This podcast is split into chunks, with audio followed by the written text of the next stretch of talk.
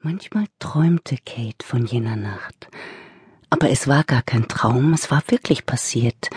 Damals war sie drei Jahre alt gewesen. Sie hatte sich auf dem Bett zusammengerollt und Mami beim Anziehen zugeschaut.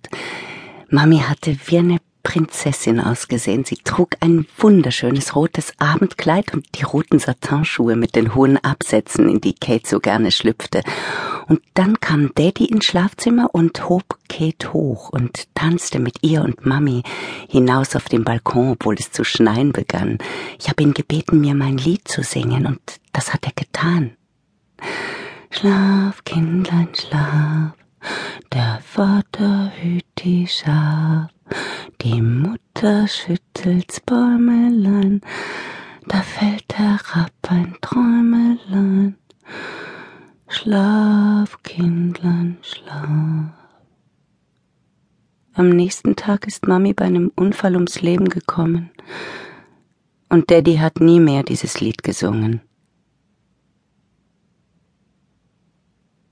Um vier Uhr morgens schlüpfte Gus Schmidt im Schlafzimmer seines bescheidenen Hauses auf Long Island leise in seine Kleidung und hoffte, seine Frau nicht zu wecken, mit der er seit 55 Jahren verheiratet war. Aber da tastete Lotti Schmidt schon nach der Nachttischlampe.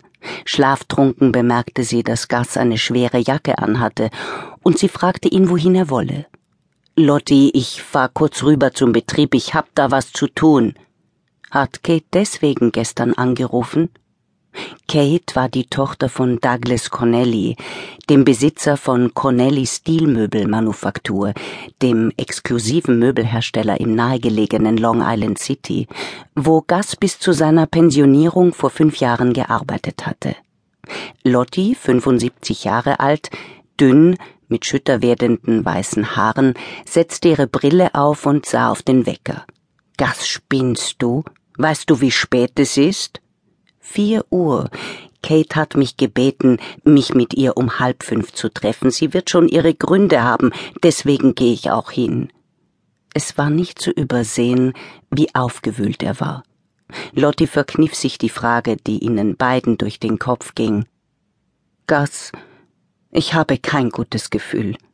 Die ganze Zeit schon nicht. Ich weiß, du hörst es nicht gern, wenn ich dir das sage, aber ich spüre, dass was Schlimmes passieren wird. Ich will nicht, dass du gehst.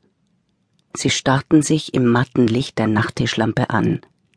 Gas war unbehaglich zumute. Lottis angebliche hellseherische Fähigkeiten ärgerten ihn und jagten ihm gleichzeitig eine Heidenangst ein. Lotti, leg dich wieder hin, sagte er.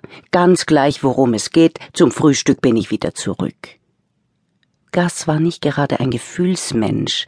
Aus irgendeinem Grund aber trat er ans Bett, beugte sich über seine Frau, küsste sie auf die Stirn und strich ihr über die Haare. Mach dir keine Sorgen, sagte er mit fester Stimme. Das waren die letzten Worte, die sie aus seinem Mund hören sollte. Kate Connelly hoffte, dass man ihr die Unruhe wegen ihrer frühmorgendlichen Verabredung mit Gus im betriebseigenen Museum nicht ansah. Sie war mit ihrem Vater und dessen neuester Freundin beim Abendessen im Zone, dem neuen Inn-Café in der Lower East Side von Manhattan. Während sie ihre Cocktails tranken, machte sie mit der neuen Flamme den üblichen Smalltalk, der ihr so leicht über die Lippen kam. Die Auserwählte hieß Sandra Starling und war eine platinblonde Schönheit Mitte zwanzig mit haselnussbraunen Augen. Sie prahlte allen Ernstes damit, dass sie einmal an einem Miss Universum Wettbewerb teilgenommen hatte. Auf die Frage, welchen Platz sie dabei errungen habe, blieb sie allerdings sehr im Wagen.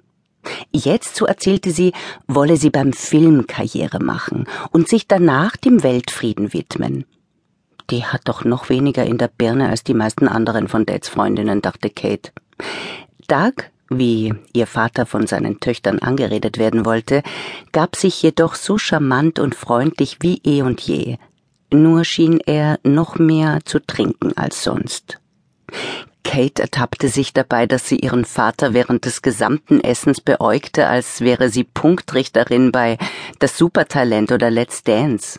Er ist ein attraktiver Mann Ende 50, dachte sie. Kate, ich habe Sandra erzählt, dass du eindeutig die Schlaueste in unserer Familie bist, sagte ihr Vater.